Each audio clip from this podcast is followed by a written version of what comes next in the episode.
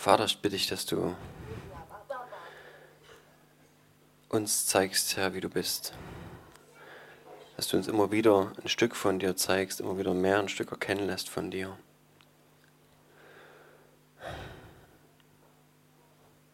Herr, dass es einen Einfluss hat in unserem Leben und dass unser Leben Einfluss hat auf andere.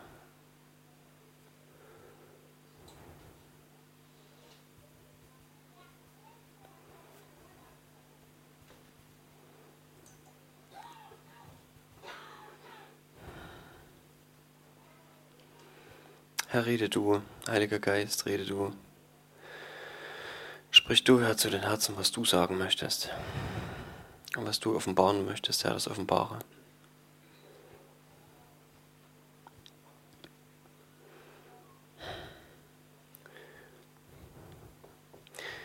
Das Thema, was ich heute bereden möchte, ist ähm, Heiligkeit.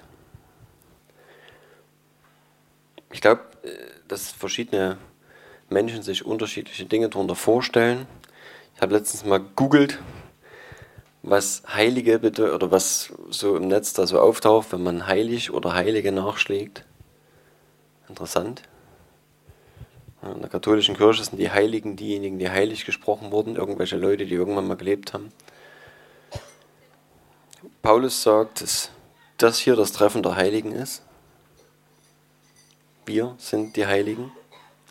Was ist das Wort heilig? Was ist das Wort Heiligkeit? Was ist das Wort Heiligung?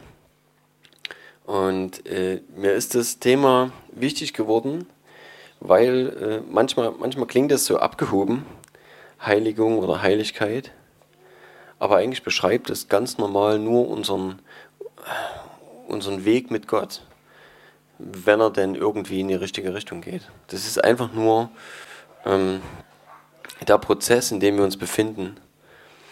Und ich will da mal ein Stück versuchen, einen roten Faden reinzukriegen, weil es ja schon ein umfangreiches Thema ist. Gibt ein Lied, ähm, eigentlich, äh, ich weiß gar nicht, ob es es auch in Deutsch so gibt, aber im Englischen Holiness unto Jesus, Holiness unto the King. Ähm, und das heißt Heiligkeit für den Herrn. Und ich habe früher manchmal gedacht, das ist so wie, wie auch in manchen Liedern gesungen wird, wir bringen ihm Ehre, wir bringen ihm so, nicht, man singt ja manchmal, alle Ehre sei ihm. Aber Heiligkeit in dem Fall funktioniert anders. Du kannst Gott Heiligkeit nicht einfach so bringen, indem du das sagst. Du kannst nicht sagen, was weiß ich irgendwie, Heiligkeit zu dir oder sowas sondern Heiligkeit ist ein Lebensstil. Äh, ich weiß nicht, wer von Todd White die, das Motto kennt, oder ich glaube, die ganze Arbeit hieß so, Lifestyle Christianity. Lebensstil Christsein, eigentlich. Und es klingt irgendwie, keine Ahnung, ich glaube, jeder nimmt das anders auf, aber für mich klingt das dann schon wieder so, so trocken irgendwie. So als könnte man das planen. Und äh, ich mache das zum, zum Lebensstil. Wir hatten früher in unserer Teenie-Zeit, war gerade die Zeit, wo die What Would Jesus Do Armbänder rauskamen.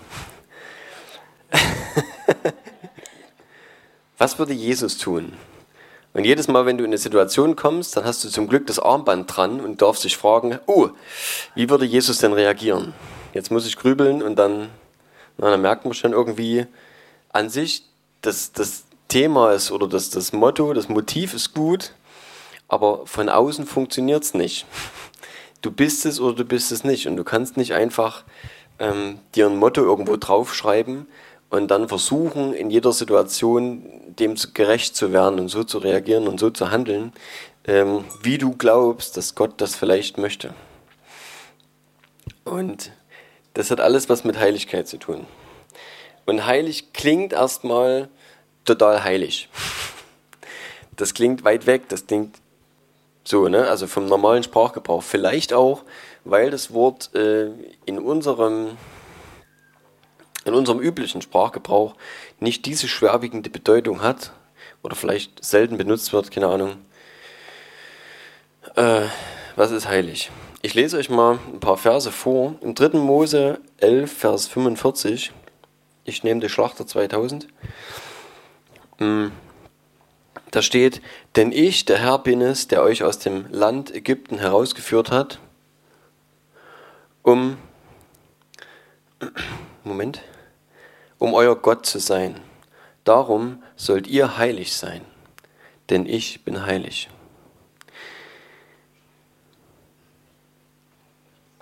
Das ist die,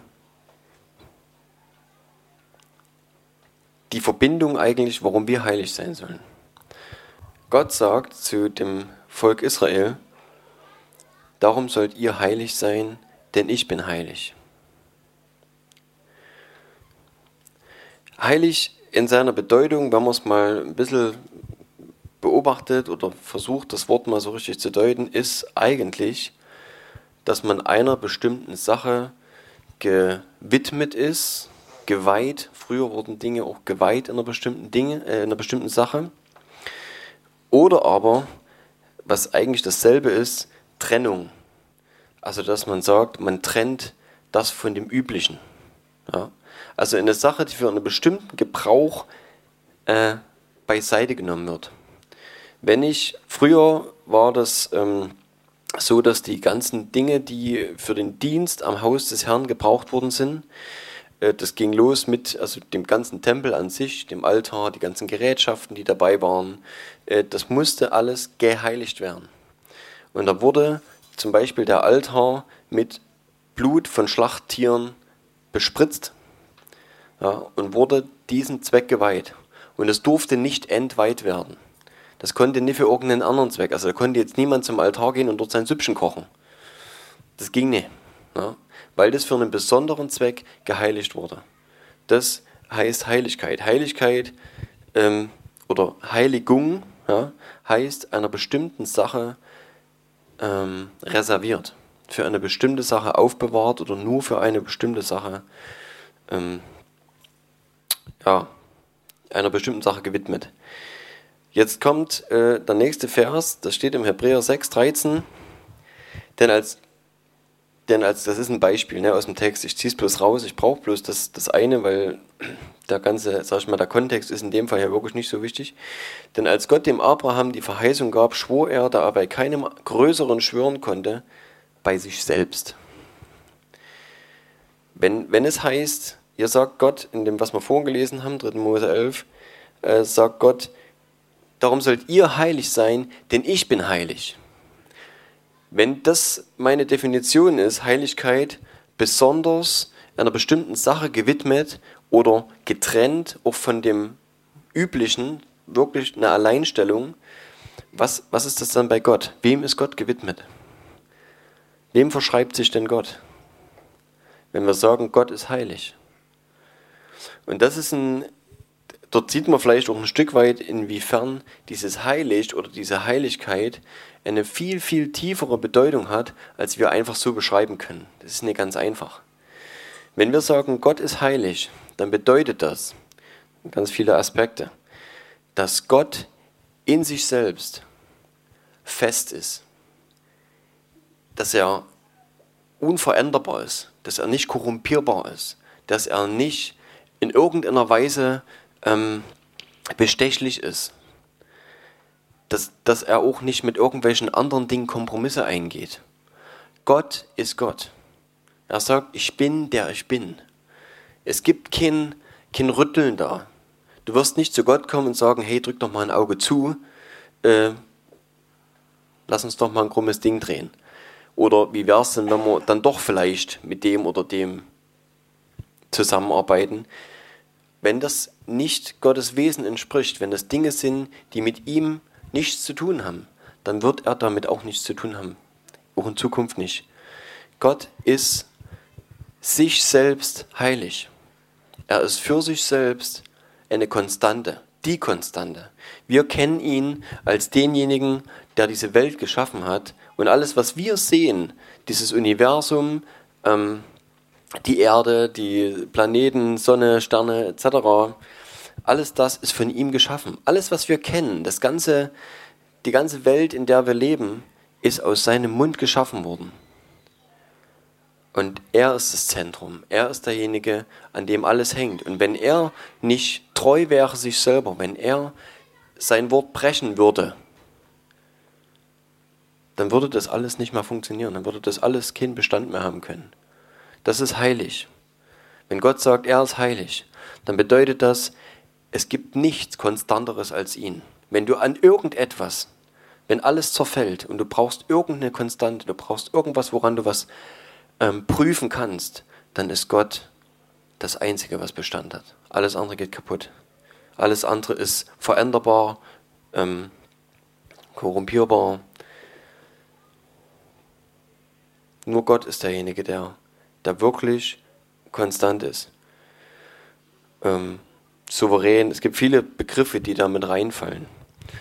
Und deswegen hier steht also dem, im Hebräer 6,13, ne? er schwor, weil er bei keinem Größeren schwören konnte, bei sich selbst. Dort geht es darum, wenn die Menschen geschworen haben früher, dann haben die ja bei irgendwas anderem geschworen, von dem sie meinten, das ist heilig, das ist eine Konstante. Ne? Ich schwöre bei dem Gold des Tempels oder, oder, oder. Solche Ideen hatten die ne? und haben bei irgendwas. Ist bei uns heute nicht mehr so geläufig. Man schwört bei einer höheren Konstante. Und Gott selber hat nichts. Nichts, wo er sagen könnte, also wenn ich, ja, sollte ich mein Wort brechen, dann müsste schon der Mond runterfallen. So. Das ist bei Gott, gibt es da nichts. Gott hat nur bei sich selbst schwören können. Er sagt, ich bin die Konstante. Und wenn ich was sage, da gibt es kein Maß, mit dem man das messen kann. So fest wie ich bin und so treu wie ich bin, kann niemand sein. Im 2. Timotheus 2, äh, Vers 13 steht, wenn wir untreu sind, so bleibt er doch treu, denn er kann sich selbst nicht verleugnen. Das ist eine Sache, die hat mich mal, äh, es war irgendwie erleichternd für mich, den Vers zu lesen. Selbst wenn ich nicht mehr glaube, wenn ich untreu bin, das hält ihn nicht davon ab, treu zu sein. Wenn er gesagt hat, dass er bei mir bleibt und mich nicht verlassen wird, dann macht er das weiter. Weil er sich nicht verleugnet. Weil was er gesagt hat, das zählt. Weil er treu ist, weil er heilig ist.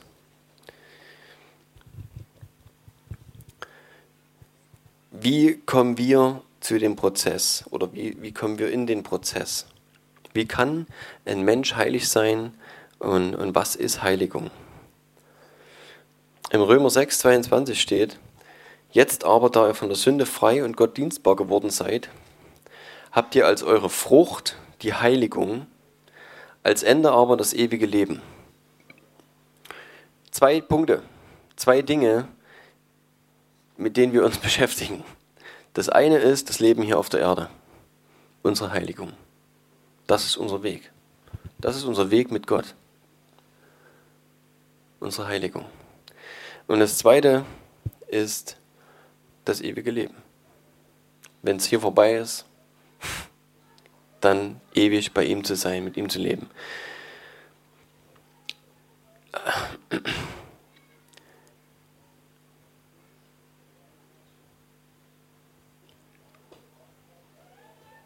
Im Hebräer 12, 14 habe ich mir zu dem Punkt noch mit rausgesucht. Jagt nach dem Frieden mit jedermann und der Heiligung, ohne die niemand den Herrn sehen wird.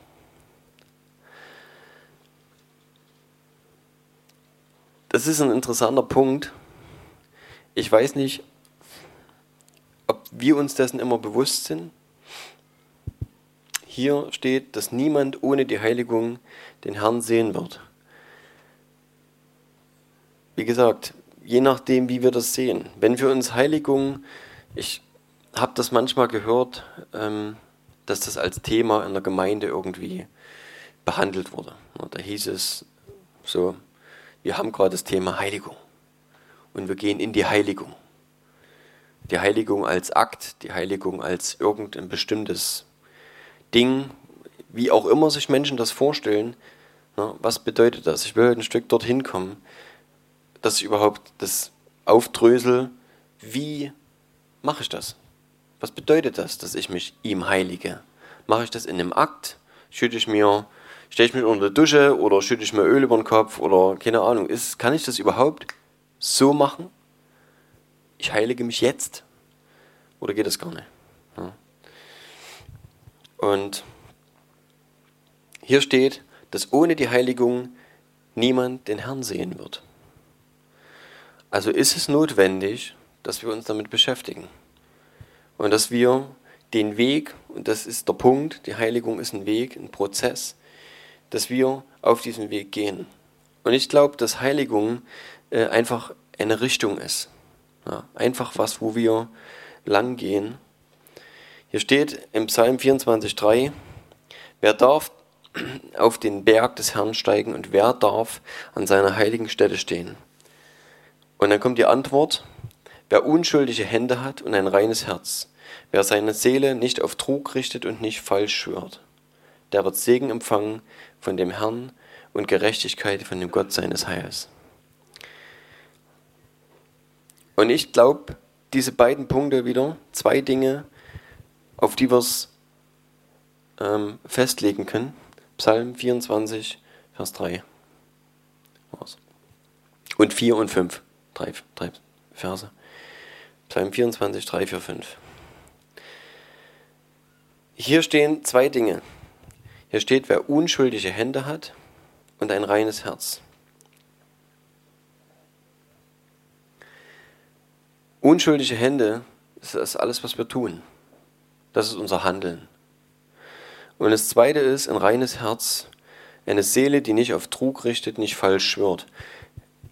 Wahrhaftigkeit. Ja. Aber grundlegend ist das Urteil eines reinen Herzens. Und das ist das Zweite. Ein reines Herz. Und das heißt eine, eine Ausrichtung. Woran kann ich das messen? Ich hatte vor, äh, keine Ahnung, vor Jahren mal auf, auf einer Arbeitsstelle mit einer Kollegin geredet und bei irgendwelchen, ich weiß nicht, worum es ging mehr, kam dieser Satz, was denn, ist doch keine Sünde, oder? Und dann habe ich gesagt, wieso ist das keine Sünde? Legst du das fest? Wer legt denn fest, was Sünde ist? Können wir uns das raussuchen? Können wir überlegen, ob das, was ich gerade tue, ob ich das als Sünde einstufe oder nicht? Oder gibt es dafür einen Maßstab? Definitiv gibt es den. Ja. Die festeste Konstante gibt die Richtung vor. Wenn Leute unterwegs sind ähm, und keinen Kompass dabei hatten früher, ja, haben die sich nach einer Konstante gerichtet am Himmel. Das war meistens der Polarstern. Und du musstest ja irgendwas haben, wonach du dich richten kannst und auch in der Schifffahrt, ne, wenn die dort gemessen haben, der Sextant ist, glaube ich, ne, das Gerät da zum Messen, ähm, dann haben die sich nach dem Himmel gerichtet. Weil das war die Konstante. Weil alles um sie rum hat sich bewegt. Das Schiff hat sich gedreht, das Wasser hat sich bewegt. Da war nichts, die Inseln sind verschwunden und gekommen, das Festland war weg. Wonach willst du dich richten, wenn nichts da ist, was dir sagt, wo die Richtung ist? Also musst du eine Konstante finden. Und das ist in unserem Leben Gott. Und bei all den Dingen, was wir auch in letzter Zeit beredet haben, wir haben viel über das Herz geredet, wir reden viel über die Vaterliebe, wir reden über Beziehung zu Gott, weil das so wichtig ist und weil das die Grundlage logischerweise all dessen ist, worum es geht. Ja. Äh, bei all dem, was wir dort sagen, gehört es trotzdem dazu, dass wir sagen, wir müssen trotzdem auf dem richtigen Weg bleiben. Und das kriege ich nur, indem ich auch die Konstante darin sehe, indem ich auch weiß, wer dieser Gott ist. Dass er der Einzige ist, der sagen darf, was richtig und falsch ist. Und, und dass wir auch in seinem Wort stehen haben, dass ohne diesen Weg, dass wir uns ihm verschreiben, dass wir heilig leben, dass wir komplett ihm gewidmet sind dass in unserem Leben nichts anderes sagen darf, wer wir sind oder was wir tun sollen oder was richtig oder falsch ist oder was auch immer, als er alleine.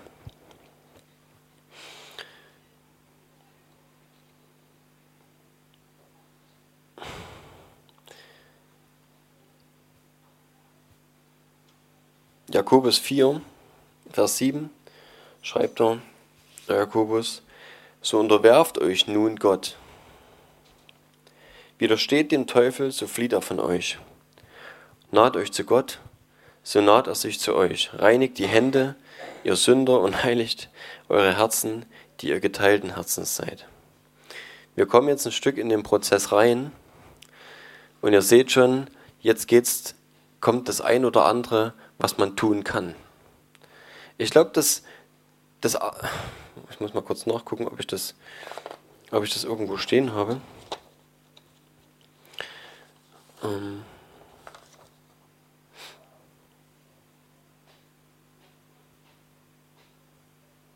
ja, ich denke schon, kommt noch. Das erste, und das kommt dann nochmal als Bibelstelle, ist, dass wir unseren Sinn ausrichten auf ihn alles, was wir tun, womit wir uns beschäftigen, womit wir uns füllen, wird uns in einer gewissen Weise lenken, wird uns formen. Ja. Ähm, gibt ja verschiedene Sprüche. Schlechter Umgang verdirbt gute Sitten. Das so oft bestimmt schon gesagt. Aber generell ist es so, mit wem du dich umgibst. Ja. Zeig mir deine Freunde und ich weiß, sag dir, wer du bist. Und so viele solche Dinge. Und in all diesen Sprüchen steckt Wahrheit. Ja. Weil es geht darum, ähm, dass das, was du tust, womit du dich beschäftigst, dich prägt. Nun steht hier, unterwerft euch nun Gott. Das klingt immer so brutal, aber es heißt einfach nur, dass er derjenige ist, der sagen darf. Und dass ich das nicht in Frage stelle. Wenn er sagt, lieber du bist auf dem Holzweg, dass ich sage, okay, dann ist es so, weil du weißt, was der Holzweg ist und ich nicht, sonst wäre ich nicht dort. Und widersteht dem Teufel, so flieht er von euch. Das ist auch so schön einfach, so kurz. Da wird nicht großartig drumherum geredet um einen heißen Brei. Und es wird aber auch kein Mysterium draus gemacht. Er sagt einfach, widersteht dem. Das ist einfach die zwei Seiten. Auf der einen Seite unterwirf dich Gott. Sag, dass er das Maß aller Dinge in deinem Leben ist. Und das zweite ist, wenn der Teufel kommt und will dir was anderes erzählen, weil er der Vater der Lüge ist und will dir irgendwelchen Mist einreden, dann widerstehe ihm und sag nö. Und so war's. Und das ist sehr einfach, denkt man. Aber mehr ist es nicht. Das ist eigentlich das, das Simple. Und ich weiß, dass wir manche Dinge mit uns rumtragen, wo, wo es uns schwerfällt, Entscheidungen zu fällen und so weiter. Und ähm, ich will das nicht außer Acht lassen. Dinge, die uns geprägt haben, Sachen, die in unserem Leben Verletzungen in uns hervorgerufen haben, wo wir nicht so ohne weiteres einfach sagen können, ach, pff, ich vergesse es einfach. Bestimmte Verhaltensmuster in unserem Leben sind gewachsen aufgrund von Verletzungen, aufgrund von anderen Menschen oder Beziehungen, in denen wir gelebt haben, die nicht gut waren für uns. Und trotzdem ist es immer beides. Ja. Lasst uns das sehen, dass wir uns trotzdem fokussieren einfach auf ihn und, auf, und dem Teufel widerstehen, so pragmatisch das auch klingt. Das ist trotzdem so. Es gibt Situationen in unserem Leben, wo das so ist. Und das sind am Ende auch unsere Gefühle, wenn es so Dinge sind, wo wir uns entscheiden müssen, unsere Gefühle auch nicht so wichtig. Ja. Dann ist es einfach zu sagen, egal was ich jetzt fühle, ich weiß, was richtig und falsch ist. Und ich entscheide mich für Gott und gegen das Falsche. Und dann, und das ist das Schöne, er steht, widersteht dem Teufel und er wird von euch fliehen. Ja. Kommt bestimmt auch wieder, aber du wirst damit den Sieg erringen. Naht euch zu Gott, so naht er sich zu euch. Auch das ist ein, eine Verheißung. Ich, ich mag Dinge in der Bibel, wo Verheißungen drauf sind.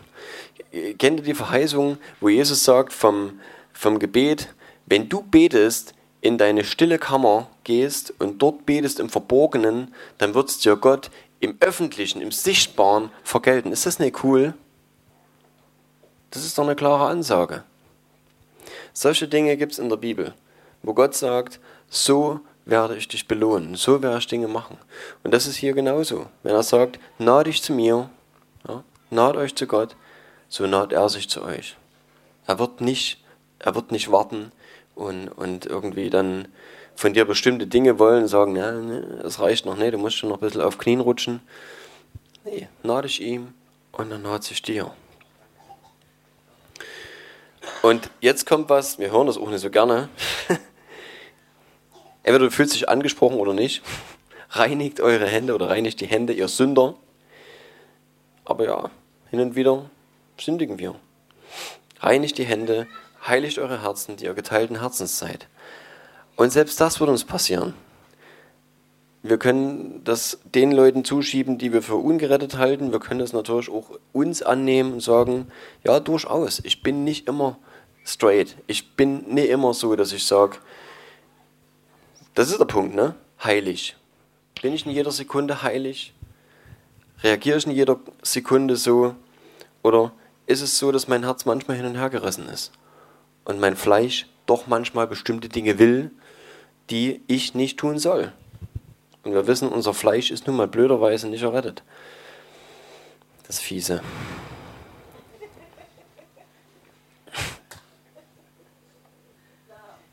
Das das widerstrebt unserem Geist, sagt Paulus, und, und, und kämpft die ganze Zeit dagegen. Also deswegen ist es halt auch so wichtig, dass wir nicht nur über, über, wie soll ich sagen, die Liebesbeziehung ist die Grundlage all dessen. Und trotzdem brauchst du die Entscheidung. Ne? In unserem Leben, ich liebe meine Frau. Und wir führen eine, so glaube ich, harmonische Ehe. Und es gibt trotzdem die Punkte, wo ich einfach aus Entscheidung heraus handle. Weil ich vielleicht mich nicht gerade so fühle, wie dieses oder jenes zu tun. Aber meine Frau sagt, dass es ihr ein Anliegen ist, dann mache ich es manchmal einfach nur, damit ich es gemacht habe. Weil ich es gesagt habe und ihr versprochen habe. Und weil ich sie liebe und diese Liebe in dem Moment vielleicht gerade nicht wirklich so fühle, ne, als Verliebtheit, wie man das so kennt, sondern weil es in dem Moment die Entscheidung ist, dass ich sage, ich tue für dich, weil ich dich liebe, Dinge, die mir keinen Spaß machen. Ist so. Heiligt eure Herzen, die ihr geteilten Herzens seid. Und dieses geteilte Herz bedeutet immer, dass es sich entscheidet zwischen zwei Dingen. Das eine, was richtig ist und was in dem Fall wirklich auch zielführend wäre ja, und Gott dient.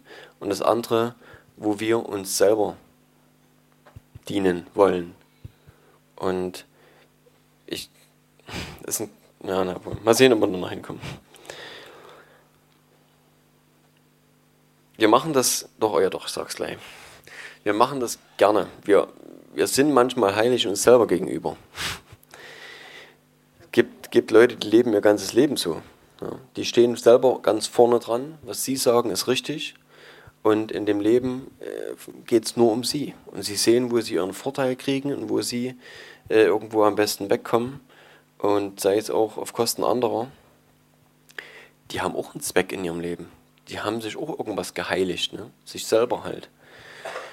Und, und das ist so ein Punkt in unserem Leben, wo es, wo es solche Entscheidungen gibt. Wir kennen die Geschichte von David, wo er sich selbst nimmt, was er begehrt.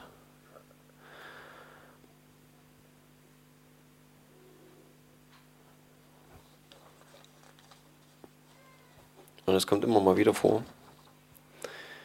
Das ist das Gegenteil am Ende, oder das ist vielleicht unser größter Feind, wenn es darum geht, dass wir uns Gott heiligen, dass wir unser Ziel dort sehen und dass wir uns auf ihn ausrichten. Da steht, ähm, ich lese einfach mal vor,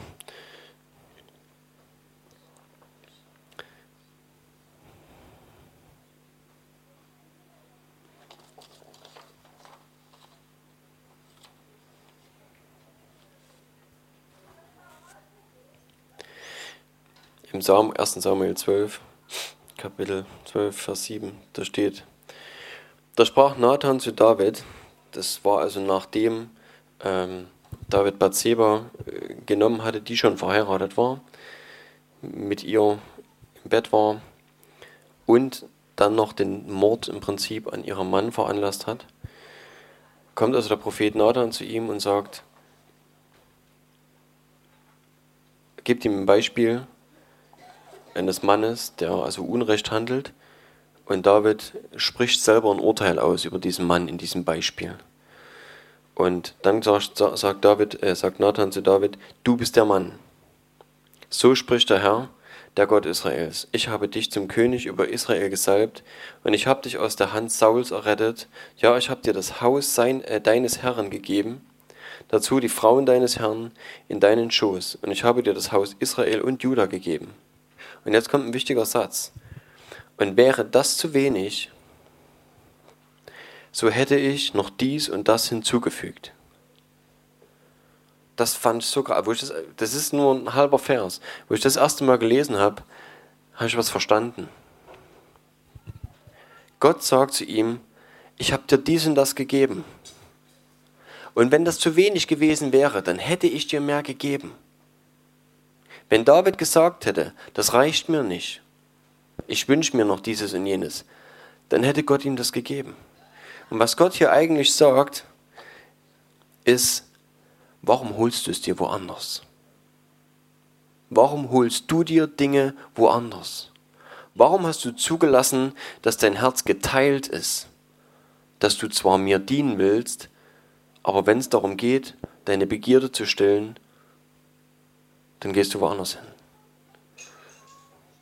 Und das ist der Bruch, den wir die ganze Zeit haben und den, der auch in uns stattfindet, weil unser Geist wiedergeboren ist und auf Gott ausgerichtet ist, weil er aus dieser Welt rausgenommen ist und in das Reich Jesu versetzt worden ist. Und er ist jetzt unser König, wir sind in diesem Königreich.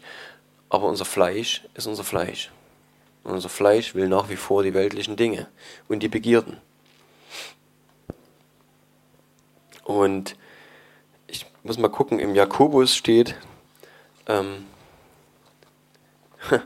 dass wir nicht versucht werden von anderen. Ja, steht also, dass wir nicht sagen sollen, äh, dass wir von Gott versucht werden. Jakobus 1, Vers 13 ist das. Denn Gott kann nicht versucht werden zum Bösen und er selbst versucht auch niemand. Das ist interessant, ne? Das habe ich vorhin gesagt über die Heiligkeit, über das, dass Gott nicht korrupt ist, dass Gott sich nicht ähm, auf solche Deals einlässt, sondern dass Gott konstant ist, dass er integer ist und unveränderlich.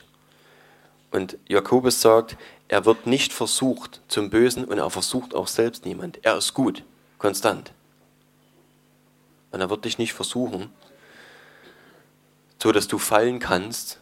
Ja, Frank hat es letztens gesagt. Und dann kann er dich wieder aufheben und so tun, als ist er der Gute.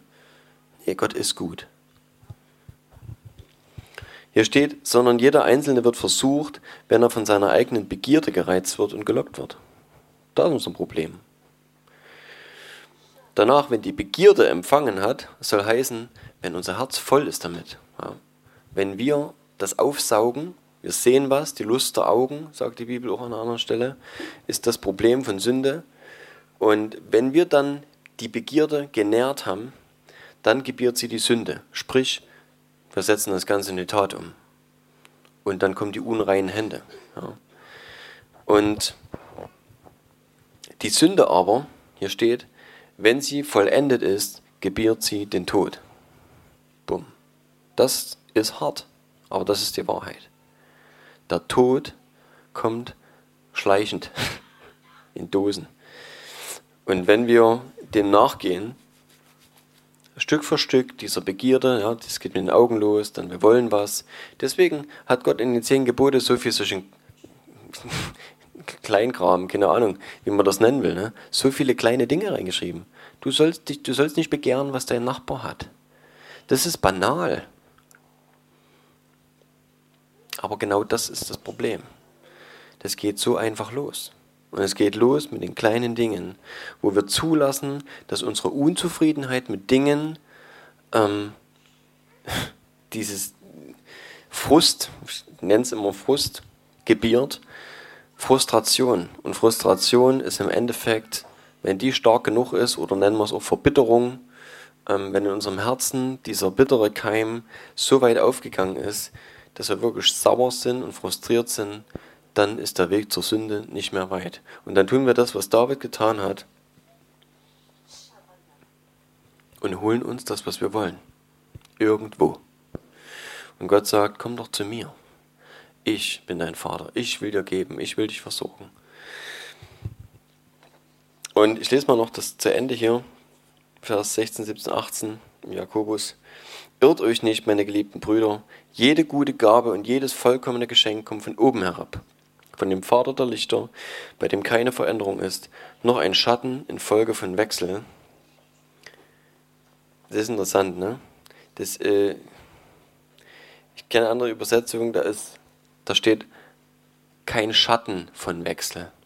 Also nicht mal ansatzweise irgendeine derartige Veränderung. Ja, und auch kein Zerfall, sondern diese Konstante. Nach seinem Willen hat er uns gezeugt durch das Wort der Wahrheit, damit wir gleichsam Erstlinge seiner Schöpfung sein. Und das ist interessant, dass er sagt, dass wir gleichsam Erstlinge sein sollen. Erstlinge. Wir sollen von neuem geboren sein und von vorne anfangen. Neu dass wir den ganzen alten Ballast nicht mitnehmen.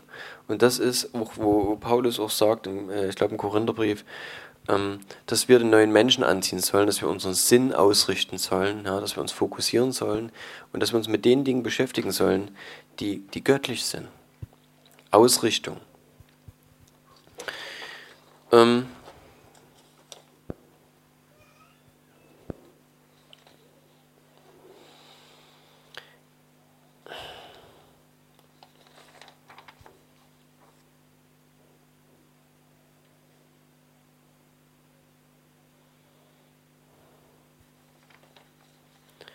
Die Folge oder, oder da, wo wir uns selber prüfen können, natürlich auch andere, ist äh, die Früchte. Jesus hat mal gesagt, dass wir äh, erkennen, erkennen werden, wer gut oder wer schlecht ist, an den Früchten. Ja. Egal, was jemand redet, egal wie in Anführungszeichen scheinbar heilig er auftritt, es werden immer die Früchte sein, die, die zeigen, was wirklich drin ist. Und manchmal muss man einfach ein bisschen länger hingucken und dann merkt man es. Im Galater steht, Galater 5, Vers 16, ich sage euch aber, und hier haben wir einen Unterschied, äh, wandelt im Geist, so werdet ihr die Lust des Fleisches nicht vollbringen. Denn das Fleisch, ja genau, das hatte ich vorhin schon erwähnt, das Fleisch gelüstet gegen den Geist und der Geist gegen das Fleisch. Ja, dieser Kampf halt, der stattfindet. Und diese widerstreben einander, sodass ihr nicht tut, was ihr wollt. Das ist interessant. Das ist der Grund, wenn wir manchmal die Dinge tun, die wir eigentlich nicht wollen. Und auch wenn das paradox klingt, zu sagen, ich wollte das nicht und habe es trotzdem gemacht, weil das war trotzdem vorsätzlich von mir durchgezogen. Ähm, ich wollte es nicht. Ja, wie geht das? Ne? Das geht, weil wir geteilte Persönlichkeiten sind. Das geht, weil, äh, weil der Geist und das Fleisch einander widerstreben. Das ist das, was hier also Paulus sagt ähm, gegenüber den Galatern. Wenn ihr aber vom Geist geleitet werdet, so seid ihr nicht unter dem Gesetz. Soll heißen, wenn du tust, was der Heilige Geist sagt, dann wirst du nichts Schlechtes tun. Dann wirst du nicht gegen das Gesetz verstoßen. Weil der Heilige Geist ist ein Teil Gottes. Das, was Gott sagt, logischerweise geht immer konform mit dem, was sein Wille ist. Ja. Offenbar sind aber die Werke des Fleisches, welche sind Ehebruch, Unzucht, Unreinheit, Zügellosigkeit, Götzenlos äh, Götzendienst, Zauberei, Feindschaft, Streit, Eifersucht, Zorn, Selbstsucht, Zwietracht, Parteiungen. Ähm, oh, es geht weiter. Neid, Mord, Trunkenheit, Gelage und dergleichen. Wovon ich euch sage, äh, bitte Obacht, wie ich euch zuvor gesagt habe, dass die, welche solche Dinge tun, das Reich Gottes nicht erben werden. Wir wissen, dass, ähm, dass die Dinge nicht gut sind. Das ist uns oft klar. Aber Paulus sagt hier, dass diejenigen, die so leben, die in diesen Dingen, und da geht es nicht darum, dass du mal einen über den Durst getrunken hast und äh, am nächsten Morgen einen Kater und vielleicht, keine Ahnung, nicht ganz nett bist, aber das ist eine einmalige Sache. Ne? Er geht es nicht um Ausrutscher, er geht es darum, was ist dein Lebensstil? Ist es normal für dich? Gehört das zu den Früchten deines Lebens? Ist das das, wie dich Leute kennen? Und hier steht, die solche Dinge tun, werden das Reich Gottes nicht erben. Das ist krass. Und das heißt übersetzt, wir können nicht leben, wie wir wollen. Ist ja auch logisch und es beißt sich auch. Weil auf der einen Seite können wir, können wir sagen, wir leben mit Gott und wir sind gerettet durch Jesus. Auf der anderen Seite zeigen wir es aber nicht. Dann ist die Frage, was sind leere Worte ne, und was lebt wirklich in mir. Und deswegen, das ist der Punkt, wo wir sagen, sind wir heilig, leben wir heilig, findet man Heiligkeit in unserem Leben. Sehen Menschen an uns, dass wir diesem Gott gewidmet sind und ist das, was wir widerspiegeln, wirklich das Wesen Gottes? Oder ist es nur Fassade? Und diese ist auch viel, das was dort steht, ne, das ist halt auch das Interessante. Bei, bei den Werken des Fleisches äh, stehen natürlich auch Dinge, die man tun kann, Sünde, ja, aber es ist immer auch die Folge von Charaktereigenschaften. Das kann sich auch verfestigen. Und wir haben hier jetzt als nächstes die Aufführung, die Frucht des Geistes im Gegensatz dazu. Ne? Im Vers 22 steht dann, die Frucht des Geistes aber ist Liebe, Freude, Friede, Langmut, Freundlichkeit, Güte, Treue, Sanftmut und Selbstbeherrschung. Das ist echt schwer, manchmal. Wird ja auch gereizt. Aber das sind Charaktereigenschaften. Und das ist so cool eigentlich, dass, dass man wirklich, ich meine, ich mache jetzt einen riesengroßen Abriss von vielen Bibelstellen, ne, aber man merkt schon am Ende, das ist ein großes Ganzes. Zu, zu all dem, was wir in unserem Leben leben, was, was, äh, was der Prozess ist, was unsere Schwierigkeiten sind, wo wir auch mit Charaktereigenschaften hadern oder mit Situationen, finden wir eine Aussage, wo jemand darüber redet und sagt, so und so verhält sich's und das ist richtig und das ist falsch oder aber auch, so kommst du zum Ziel. Und diese guten Dinge, hier sagt Paulus, äh, gegen solche Dinge gibt es kein Gesetz. Ist ja logisch, ne? Das ist ja nun mal gut. Da kann niemand was sagen. Also von wegen, na, also hör mal zu, du bist ja ganz schön selbstbeherrscht. Das ist gut. Oder sanft. Wohl denen, die sanft sind. Ist schön. Gegen solche Dinge gibt es kein Gesetz. Die aber Christus angehören, sie haben das Fleisch gekreuzigt samt den Leidenschaften und Lüsten. Paha. Kampf. Manchmal ist Kampf. Immer wieder, muss jeden Tag kreuzigen, das Zeug. Und ähm, wenn wir im Geist leben, so lasst uns auch im Geist wandeln. Und das ist der Unterschied. Wir leben nicht mehr in dieser Welt. Wir sind von der Welt, aber nicht in der Welt. Andersrum, wir sind in der Welt, aber nicht von der Welt. Ursprünglich waren wir es mal. Nee, wir sind nicht von der Welt. Ne? Wir leben zwar in der Welt, aber wir sind nicht, wir stammen nicht mehr von da. Wir sind neu geboren. Das ist, ist manchmal so, wenn, wenn, du, wenn du mit Leuten redest, ich meine, es gibt viele Leute, die sich Christen nennen, ne? aber ich glaube, das ist schon wichtig, diese Unterscheidung zu machen. Wer ist ein wiedergeborener, wer ist ein von neuem geborener Christ? Paulus hat mal gesagt zu Leuten, die er getroffen hat, äh, habt ihr den Heiligen Geist empfangen, als ihr gerettet wurdet? Hat sich in eurem Leben was verändert? Ist der Machthaber, der Neue, in euer Leben eingezogen? Seid ihr wirklich in dem neuen Land angekommen? Oder ist es nur, klingt gut, ich mach mit, aber eigentlich ändert sich gar nichts?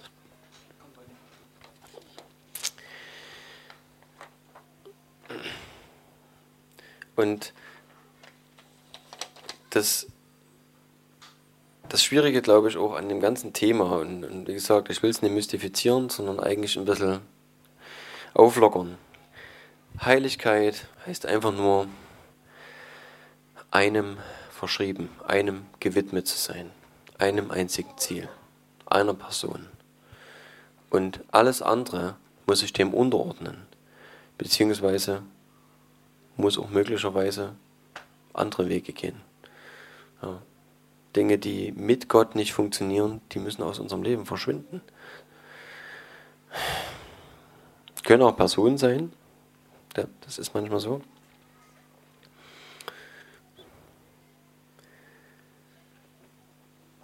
Im 1. Mose 4, Vers 4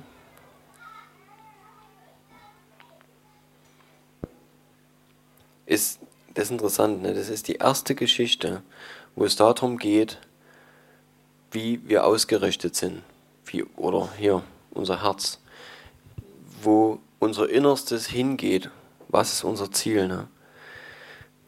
Und das ist zwischen, na eigentlich ist das schon, schon ganz am Anfang beim Sündenfall. Aber wir sehen dann bei den, bei den beiden Söhnen von Adam und Eva so ein Riesenproblem. Und dort ist interessanterweise eine Stelle, ähm, da spricht Gott zu Kain. Und das ist echt interessant. Abel brachte, Entschuldigung, 1. Mose 4,4. Und auch Abel brachte ein Opfer dar von den Erstlingen seiner Schafe und von ihrem Fett. Und der Herr sah Abel und sein Opfer an es heißt auch, hat angenommen. Ne? Er fand es gut. Aber Kain und sein Opfer sah er nicht an. Gab Gründe dafür, ne, warum Gott das Opfer nicht für angemessen gehalten hat. Es steht nicht genau beschrieben, was dort das Problem war. Aber es war nicht okay vor Gott. Entweder hat sein Herz nicht gestimmt, seine Motive, war es Larifari, hat es bloß, hat er irgendwelchen Mist hingelegt, keine Ahnung aber es war von seinem Herz aus Gott gegenüber, das war nicht sauber. Und ich glaube sogar, dass Gott ähm, das mit, dass Gott das so gemacht hat, auch dass überhaupt Kain das wahrgenommen hat. Kain hat ja in dem Fall gewusst, dass was nicht stimmt. Und, und der Herr sprach zu Kain, warum bist du so wütend? Und warum senkt sich dein Angesicht? Und wir haben das oft in unserem Leben, oder oft, keine Ahnung, aber wir haben das durchaus auch, dass wir bestimmte Dinge äh, in unserem Leben nicht gut finden oder uns ärgern. Wir kennen, witzigerweise schreibt auch David das, warum geht es den Bösen so gut? Wie kann es sein, dass die Gottlosen ein gutes Leben führen und ich habe Kämpfe auszufechten? Ist krass? Unfair. Und er sagt zu Gott, man könnte auch sagen, er klagt Gott an und sagt, wieso ist das so? Wieso ist das so, dass Leute, die dir nicht nachfolgen, dass es denen gut geht? Ja. Und, und zu Kain sagt Gott, warum bist du wütend? Was ist los mit dir? Warum senkt sich dein Haupt? Klar, da war ärgerlich, da war Frust in seinem Herzen. Die Ursache von Sünde ging da los. Ja, es war Ärger, es war Frustration und Jetzt sagt Gott zu ihm, ist es nicht so, wenn du Gutes tust, so darfst du dein Haupt erheben. Wenn du aber nicht Gutes tust, so lauert die Sünde vor der Tür und ihr Verlangen ist auf dich gerichtet. Du aber sollst über sie herrschen. Und wir sehen, dass dieser Kampf in unserer Hand liegt. Ja, auch hier. Gott sagt zu Kain, du sollst über die Sünde herrschen. Du hast die Wahl. Das heißt, das, was später, was wir vorhin vorgelesen haben aus dem Jakobus, ähm, widersteht dem Teufel, so flieht er von euch, das galt damals schon. Das hätte kein auch machen dürfen und sollen. Und sagen, nein. Und das ist eine Entscheidung in unserem Leben, auch immer wieder Entscheidungen. Und er hätte sagen können, in dem Moment, auch wo Gott ihn anspricht, hätte er sein Herz gebeugt und hätte er gesagt, ja, hast recht. Tut mir leid ich liege hier falsch mit meiner Motivation. Ich bin wütend. Und er hätte das mit Gott ausfechten können. Er hätte sagen können, ja, ich bin sauer. Warum ist das so? Und Gott hätte ihm es gesagt, bin ich mir sicher. Ich glaube, dass Gott mit Kain genauso geredet hätte wie mit jedem anderen auch. Und ihm aufgezeigt hätte, warum bestimmte Dinge in seinem Leben schief laufen, warum das Opfer so nie okay war und wo der Unterschied ist zu Abel und keine Ahnung was. Und ich glaube, auch das ist der Punkt, wenn wir demütig sind, wenn wir zu Gott kommen und sagen, Herr, ich hab's verkackt, oder ich weiß nicht, warum es gerade so ist, aber ich kann gerade nicht anders, kannst du mir bitte helfen? Dann ist das doch kein Problem.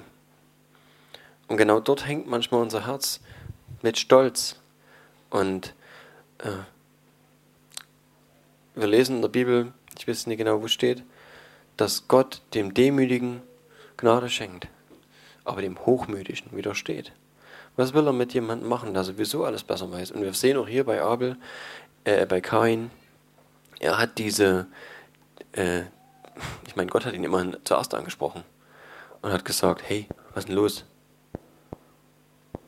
Und wir sehen, dass er sich nicht darauf eingelassen hat. Er hat sich rumgedreht und hat nicht reagiert. Und er ist am nächsten Tag zu seinem Bruder aufs Feld gegangen. Den Frust immer noch in sich drinne und auf, na, das hat sich wahrscheinlich noch hochgespielt und geladen und dann am Ende hat er nur umgehauen. Ähm, das ist normal einfach. Ist, ich weiß genau, nicht genau, wo es steht mit der bitteren Wurzel. Wir sollen noch aufpassen, hier in unserer Familie, in unserer Gemeinde, dass, dass nicht Einzelne äh, bitter wären, dass diese bittere Wurzel in unseren Herzen nicht keimen kann und, und am Ende zu schlechten Handlungen führt, die uns runterziehen. Ist ja klar. Es ist immer derjenige, der bitter ist, der denkt vielleicht, er hat ein Recht dazu. Mag sein. Ja, und äh, ich bin zu Recht sauer. Wir finden auch manche Bibel, Bibelstellen, wo das Jona, ne, der Prophet, hat das gemacht. Der saß da und war aber stinkesauer, als Gott die Pflanze wieder hat eingehen lassen. Und, aber es ist cool, die reden miteinander. Ne? Gott redet mit Jona und sagt, was ist denn los? Und er sagt, die Pflanze ist weg.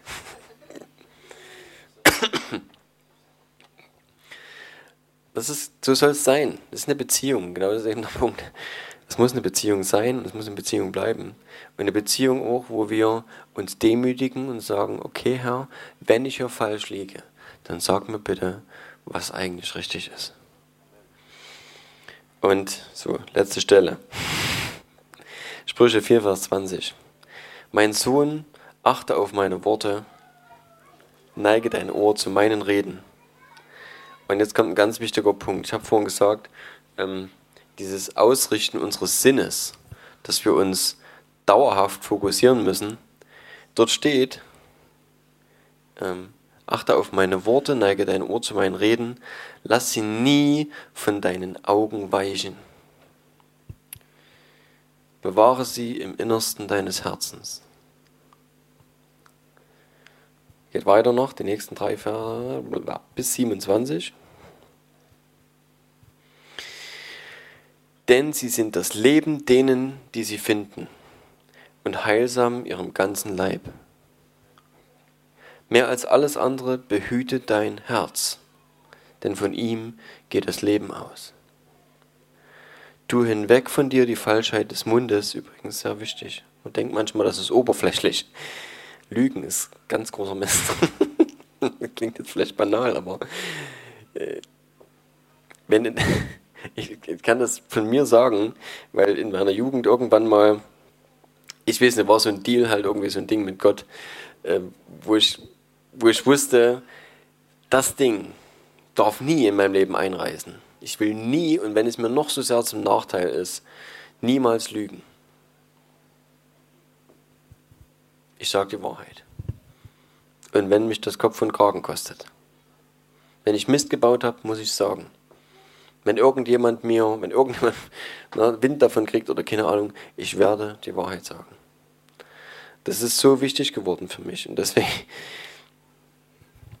mit Lüge hängt so viel zusammen. Tu hinweg von dir die Falschheit des Mundes und verdrehte Reden seien fern von dir. Das ist ein extra Punkt. Lass deine Augen gerade ausschauen, auch das ist wichtig, und deine Blicke auf das gerichtet sein, was vor dir liegt. Und es geht nicht nur darum, dass man sagt, also es gibt diese Stelle in der Bibel, wo steht, wer die Hand an dem Flug legt, ja, der soll sich nicht umdrehen. Äh, wer das weiß, was das bedeutet, die Pflüger damals, die mussten schön ein bisschen gerade laufen und gucken, dass die Forsche gerade wird, weil ansonsten, wenn du dich rumdrehst, wenn es überhaupt noch irgendwo hingeht oder na, du musst halt wirklich bei der Sache sein, damit du überhaupt noch das Ziel erreichst. Ähm, aber es ist auch das, dass unsere Augen so viel Müll. Also ich, stellt euch einfach vor, was wäre, wenn ihr nichts sehen würdet. Wie viele Dinge, die weltlich sind, die uns zerstreuen, die uns äh, Begierde in uns hervorrufen, werden durch die Augen, erreichen uns durch die Augen. Ja? Wenn du die Augen zumachst hast du wahrscheinlich 99,9% aller Anfechtungen ausgeschaltet. Mir fällt gerade nichts ein, wo ich sagen würde, uh, das piekst mich doch immer wieder an ne, Sachen, die mich reizen irgendwie zur Sünde, wenn ich meine Augen zumache. Dann kann es nur noch irgendjemand sein, der mir was Negatives sagt. So vielleicht, ne, irgendwie mich persönlich beleidigt oder sowas, keine Ahnung. Aber ansonsten fällt alle Zerstreuung, alle Ablenkung, die durch Bilder, durch die Medien etc. in das äh, Hochkommen, fällt alles weg. Deswegen auch die Augen sind extrem wichtig. Und genau, mach die Bahn für, deine Fuß, für deinen Fuß gerade und all deine Wege seien bestimmt. Weiche weder zur rechten ab noch zur linken. Halte deinen Fuß vom Bösen fern. Gut. Das ist.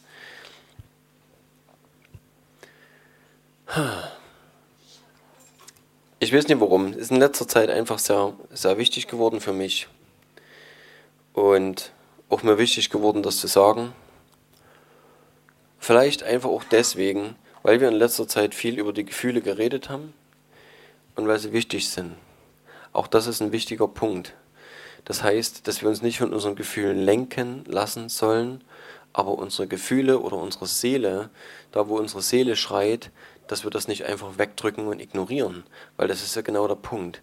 Wenn wir das ignorieren und vergessen, und sagen, nee, ruhig jetzt, ähm, dem Schmerz gebe ich jetzt keinen Raum oder was auch immer, ähm, dann wird das unterschwellig gern. In unserem, in unserem Unterbewusstsein wird das weiterarbeiten und wird noch mehr zur Quelle für Sünde. Weil irgendwann platzt, ne, irgendwann äh, hebt es einen Deckeltopf hoch, da ist genug Dampf da und Topfdeckel meine ich nicht, ein Deckeltopf. Und, und dann ist es einfach so, dass es platzt. Und äh, deswegen ist es immer so, es ist immer so ein beides halt. Das eine ist, dass in unserem Herzen Dinge sind oder in unserer Seele auch Dinge sind, die sich Platz machen. Und das andere ist, trotz allem straight zu bleiben und, und den Dingen Gehör zu schenken und dann aber damit zu Gott zu gehen. Ich glaube, das ist vielleicht auch der Schlüssel. Dieses eine, dass wir unsere Augen nicht von den Geboten oder generell von den Weisungen oder dem Wort Gottes oder all dem, was Gott uns zu sagen hat, jemals abwenden. Dass das unser Fokus ist, zu sagen, Herr, was ist richtig, was willst du? Und wir haben den Heiligen Geist in uns, der das ähm, uns leicht macht. Muss man einfach so sagen. Leichter, als es für die Leute früher war. Weil die mussten es irgendwo versuchen zu halten, wie sie es gelesen haben. Und, und Gott hat dann später gesagt, hey, ich mache einen neuen Bund mit euch. Und ich nehme euer steinernes Herz und ich gebe euch was Weiches. Und ich schreibe dort meinen Willen rein. Ich schreibe dort meine Gesetze rein. Und es kommt von euch raus. Und, und Jesus hat gesagt, ich verlasse euch nicht. Und ihr bleibt nicht alleine, sondern ich werde euch den Tröster schicken. Wenn ich beim Vater bin, dann kommt jemand, der wird in euch leben, der wird alles das sein, was ihr braucht und euch ausfüllen. Und es ist eine Beziehung, die nicht, nicht intimer und nicht intensiver sein kann. Und dort kommt das Leben her. Und dort kommt die Klarheit und die Wahrheit und, äh, ja, und all das her, was wir brauchen.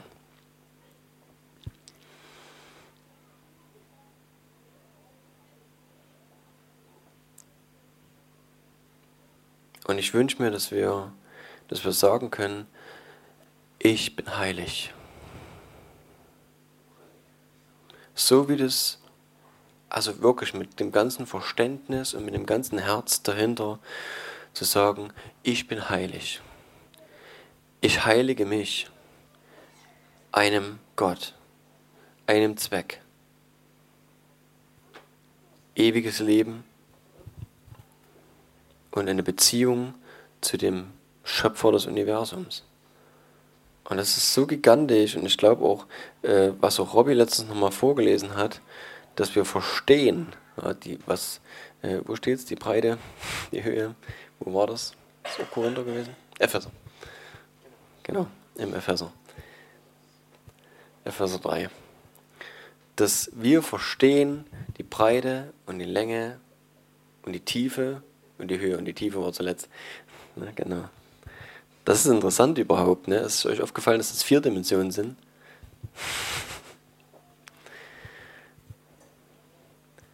Breite, Länge, Höhe und Tiefe.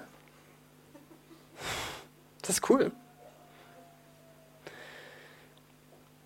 Und ich glaube auch, das ist dass dieses, ne, das, was in uns passiert, so dieses, was wirklich tief ist, das, äh, was du nicht einfach so beschreiben kannst. Vater, ich danke dir, dass du, dass du erstmal der bist, Herr, da du bist, dass du heilig bist, dass du dir, dass du dir gewidmet bist, Herr, und treu bist und dass du dich selbst nicht verleugnen kannst, Herr. Und dass du immer derselbe bleiben wirst, Herr.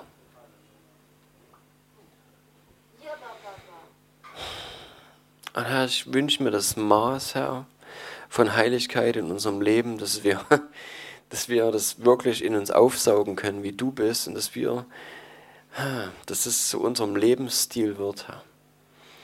Ohne dass wir uns an irgendwelche Dinge halten müssen, sondern dass es einfach in unserem Herzen drin ist, Herr. Dein Wesen, Herr.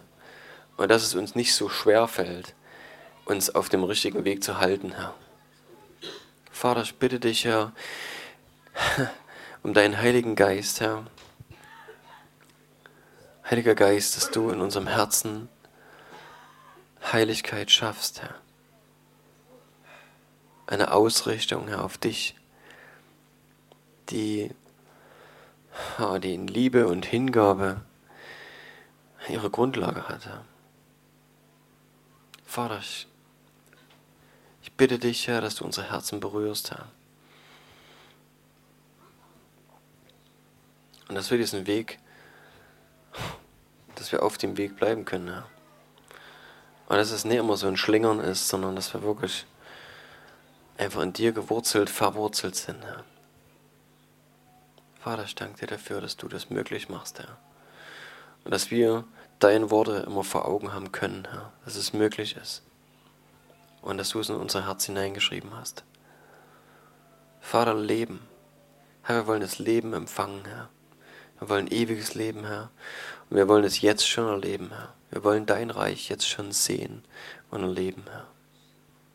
Vater, wir wollen uns ausstrecken nach dir. Komm, Heiliger Geist. Zeige uns neu, was es heißt, Herr, dir zu begegnen und verändert zu werden, Herr. Und ich, ich bitte dich, dass du uns unser Herz zeigst, Herr. Dass du uns zeigst, wie wir drauf sind. Dass du uns offenbarst, Herr, wo Schwächen und Stärken sind. Dass wir uns kennenlernen dürfen, Herr. Und dass wir nicht im Dunkeln tappen, Herr, und nicht aus Versehen Dingen nachfolgen, die Lüste oder Sehnsüchte oder Mangel auch in unserem Leben sind, wo wir gar nicht wissen, dass sie da sind oder nicht wissen, warum wir so ticken, wie wir es tun sondern dass du uns das offenbarst, Herr. Dass du diesen Prozess, Herr, anstößt oder auch weitergehst mit uns, Herr. Da, wo unser Herz äh, einfach Zuwendung braucht und deine Liebe und deine Heilung. Hm. Danke, Herr, dass du das machst und dass du das willst, Herr. Vater, danke, dass deine Arme offen sind, Herr. Ja, dass wir jederzeit, dass wir nicht auf irgendeinen Moment warten müssen, dass wir nicht auf morgen warten müssen, Herr, um zu dir zu kommen oder mit dir Dinge aus, abzuklären, oder, sondern dass du einfach jederzeit da bist. Danke, Heiliger Geist. Danke, Heiliger Geist, für diese, für diese Nähe einfach zu dir, Herr. Heiliger Geist. Danke, Herr. Hm. Hm.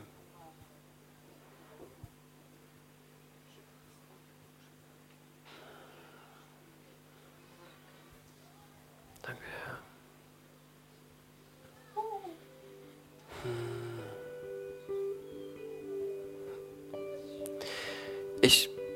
Ich weiß, es, es klingt vielleicht wie ein Programmpunkt oder ist so wie das halt üblicherweise in Gemeinden ist, kommt vor und lasst für euch beten. Und trotzdem möchte ich es anbieten. Manchmal ist es einfach so, dass man sagt, ich möchte mit jemandem reden drüber, beziehungsweise ich wünsche mir einfach nochmal speziell ein Gebet für eine bestimmte Sache. Ähm, es darf auch gern gesundheitliche Anliegen sein oder irgendwas. Ich glaube, dass Gott uns gebrauchen möchte. Ich glaube sogar, dass er uns den Auftrag gegeben hat, so wie es in der Bibel steht halt, dass wir Kranken die Hände auflegen sollen und sie sollen gesund werden. Und ich denke auch alle anderen Dinge, dass wir das auch bereden und bebeten können, dass wir für Seelsorge ähm, zuständig sind, dass wir einfach Dinge ausräumen können aus unserem Leben, wo, wo wir merken, dass falsche Motive uns angetrieben haben und uns am Ende in die Irre geleitet haben. Oder wo Defizite in unserem Leben Handlungsweisen hervorgerufen haben, die falsch waren, die am Ende nur dazu geführt haben, dass wir irgendwelche, dass wir versucht haben, Löcher zu stopfen in uns, in unserer Seele und es hat nie funktioniert. Wir sind nie angekommen. Weil es gibt nur einen, der das kann. Es gibt nur einen, der diese Löcher stopfen kann. Und er klebt nicht einfach nur ein Pflaster drauf, sondern er geht mit dir auf den Grund und er sagt, das verstehe ich. Ich weiß, warum es dir so geht, wie es dir geht. Und ich will dich wiederherstellen. Ich will dich heilen. Und ich will, dass du zu einem Segen wirst für andere. Genau da, wo du Leid erfahren hast, wo du Schmerzen hattest. Ich will dich gebrauchen. Dass du anderen diesen Vater repräsentieren kannst. Und dass du sie zu mir bringen kannst.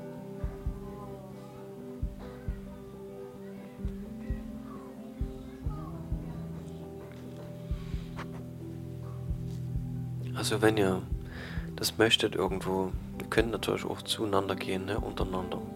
Betet füreinander. Wer für andere betet, einfach fragen kurz vorher, ob derjenige das will. Das ist manchmal ganz hilfreich. Und ansonsten kommt einfach hierher, gibt es verschiedene Leute einfach, die für euch beten möchten. Und ich wünsche mir, dass wir dem, dem Heiligen Geist Raum geben ich, wir hätten auch spielen können, ne? wir hätten auch eine Lobpreiszeit machen können. Und ich glaube, dass es gut ist und dass es Zeit gibt, wo, wo es einfach gut ist, ihn zu ehren und ihn anzubeten. Das ist immer gut. Ja, da gibt es, glaube ich, weder eine Zeit noch eine Unzeit. Das ist eigentlich immer gut. Und immer richtig. Weil er es wert ist. Weil er heilig ist. Hm.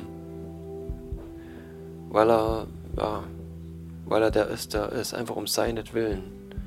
Nicht nur für das, was er auch uns gegenüber tut. Wir brauchen nicht nur Anbetung machen oder äh, Lobpreis ihm geben, wenn er, wenn er uns ein neues Auto verschafft hat. Sondern einfach, weil er der ist, der er ist. Weil er souverän ist und weil er liebevoll ist, weil er der Vater ist, der nur Gutes gibt. Hm, nur Gutes.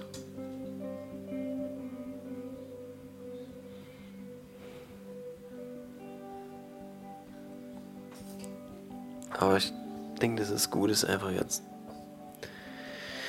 ihn zu suchen von Herzen und zu hören, was er zu sagen hat. Und vielleicht einfach auch reinleuchten zu lassen in uns, zu gucken, wo stehen wir. Und uns fragen zu lassen von ihm, wie geht's dir? Wie geht's dir wirklich? Alles gut? Oder gibt's was, was du mit mir bereden musst? Gibt es was, was dich anstinkt?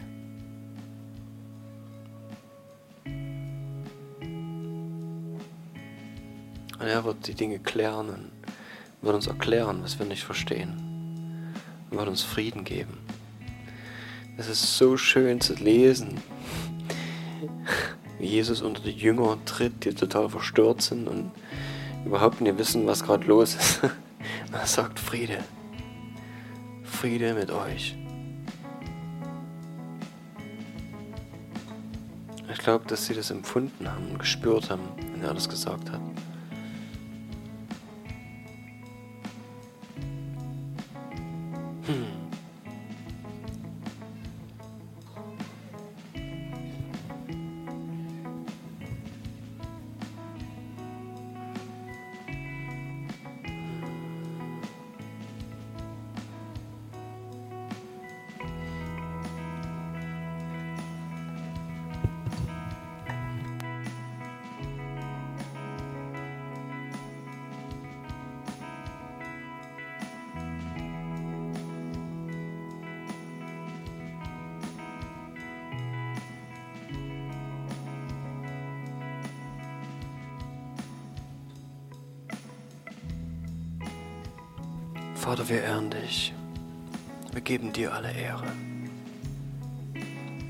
Sagen, dass wir dich lieben. Jesus, wir wollen dir sagen, dass wir dich lieben. Heiliger Geist, Herr, ich will dir sagen, dass ich dich liebe. Herr, dass ich mehr brauche von dir. Dass ich mehr will von dir. Und dass ich will, dass all die nebensächlichen Dinge in meinem Leben verschwinden, Herr. Dass es aus meinem Fokus verschwindet. Dass ich nicht mich um Dinge drehen muss, Herr. Die nichts mit dir zu tun haben. Herr, du hast gesagt, dass wir uns zuerst nach dir ausstrecken sollen. Nach deinem Reich, Herr. Und alles andere wird uns zufallen. Ja, ich weiß, dass du das so gemeint hast. Danke, Herr, dass du gut bist, Herr.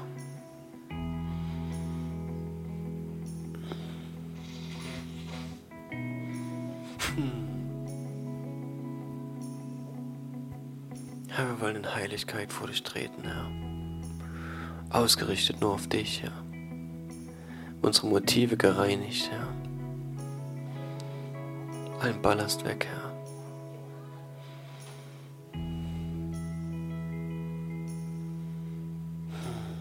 Herr, sprich in unser Herz, Herr. Und greif in unser Herz, Herr.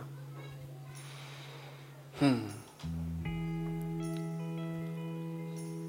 Herr, reinige uns, Herr.